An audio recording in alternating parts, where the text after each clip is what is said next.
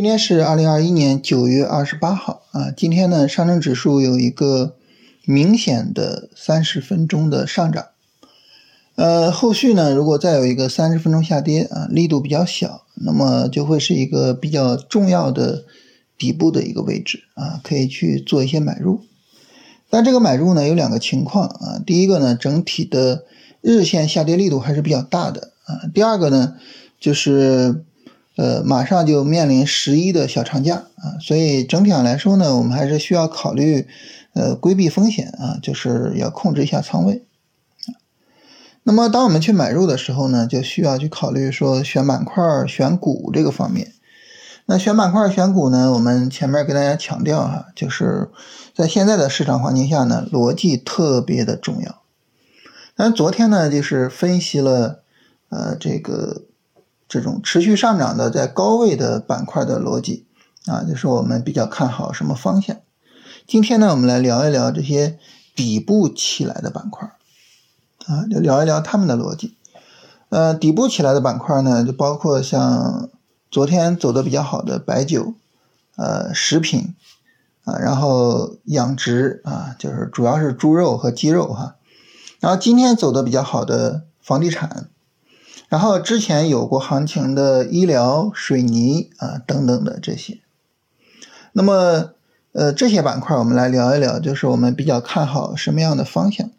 对于这种持续下跌的板块哈，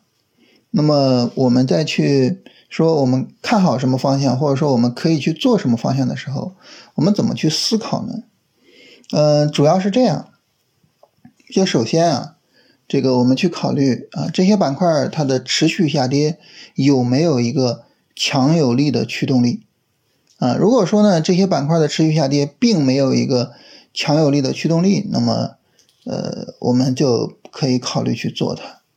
那第二个呢，就是如果它有一个强有力的驱动力，但是呢，这个驱动力呢现在发生了变化啊，就所谓利好就利空出尽，是吧？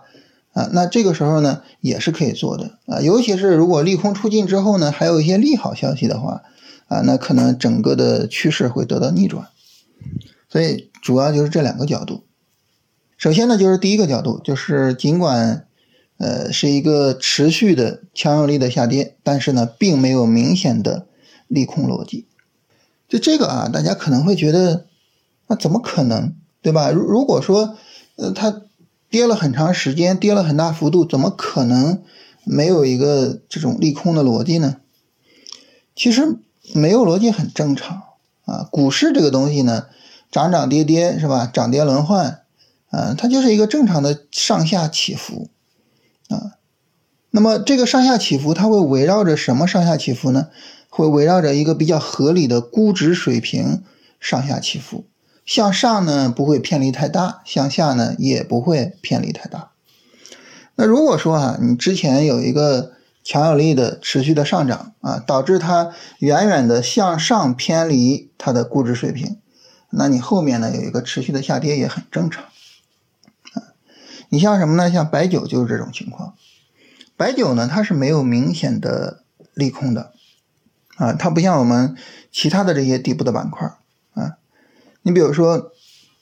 像养殖是吧？猪肉有明显的利空，就是猪周期啊，猪肉的价格一直在下跌。医药呢有明显的利空，就是集采啊，导致这个产品的价格下降啊，然后呢企业的业绩下降啊。那么房地产跟水泥呢，主要是我们经济结构的变化啊，就导致呢他们行业地位啊不像以前那么高了，是吧？所以这些呢都是有利空逻辑的，但是白酒你去找它的利空逻辑，你会发现它好像没有什么特别的利空逻辑，它就是就是之前被炒得太高了，然后呢它现在需要回归一个正常的估值水平。那么因为之前实在是涨得太猛了啊，就是去年的时候那个核心资产的大牛市是吧？啊，估值高的离谱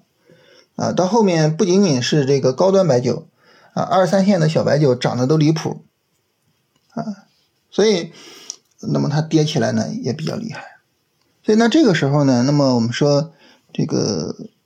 你并没有一个强有力的利空逻辑驱动你下跌，那实际上这个板块呢，我就可以去啊做一下跟踪。所以像白酒这个呢是可以去跟踪一下的。那怎么跟踪呢？就是你看它这个下跌啊，其实整体上下跌的力度非常之大啊，它实际上整体上把一个上涨的趋势都破坏了，就白酒已经不是一个上涨趋势了。所以这个时候呢，我们只能够去采用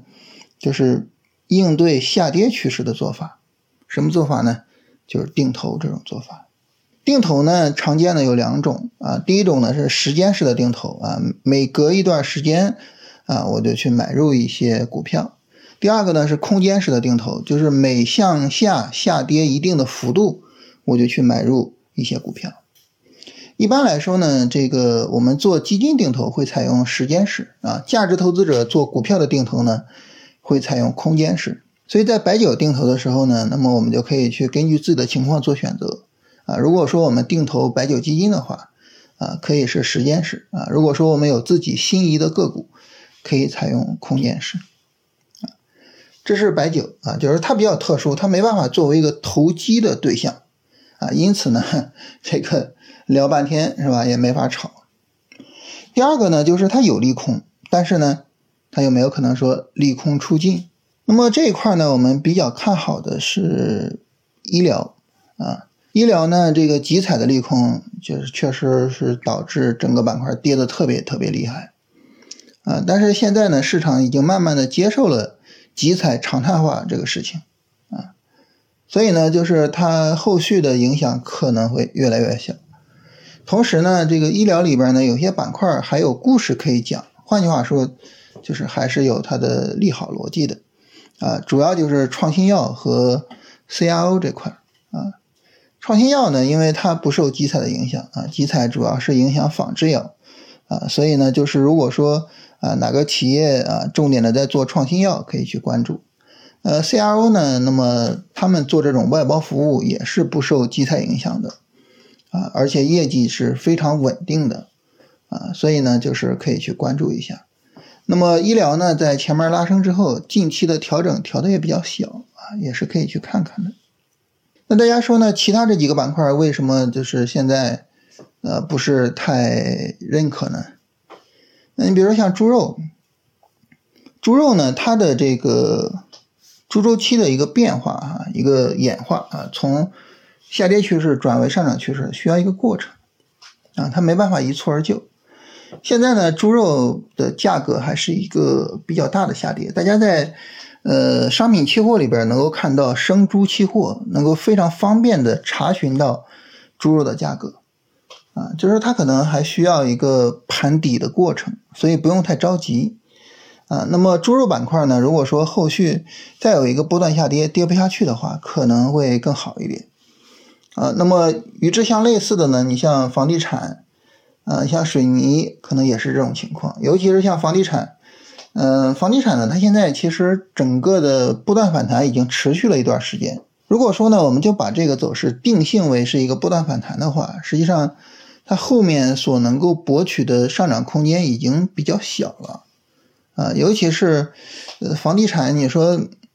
就是再有利空出尽是吧？就是恒大这个事情呃得以缓解，就再有这种情况，呃，再有什么利好，它整个的行业格局已经这样了，就很难再再现当年的辉煌了，啊，所以呢，这种情况下可能。也不是太好去做短线啊，等它后续的这种不断下跌跌下来啊，跌不下去，可能到时候呢，我们去看看能不能做一些波段的，做一些大的操作，可能会更好一些。所以从短线的角度呢，可能相对来说医疗会好一点啊，短线上来说。所以就目前来说呢，就像我个人来讲，呃，我是定投在定投白酒，呃，然后在定投创新药。呃，然后现在投机呢，准备投机做医疗，啊，这大概是这样。然后其他的这几个板块呢，我想等后续，你比如说几个月之后，如果说有波段下跌，那么真的跌不下去，真的确认行情逆转，到时候呢，可以啊再去关注，再去说，比如要不要以定投的方式或者以投机的方式去做参与。那今天呢，总体上就是跟大家聊这种底部的板块怎么去做思考啊，就怎么考虑它的逻辑，啊，主要是两个方面，第一个就是有没有利空逻辑，有可能没有啊。第二个呢，就是如果有利空逻辑的话，那么这个利空逻辑有没有走完，甚至有没有什么新的利好出现，就主要是从这两个角度上去进行思考。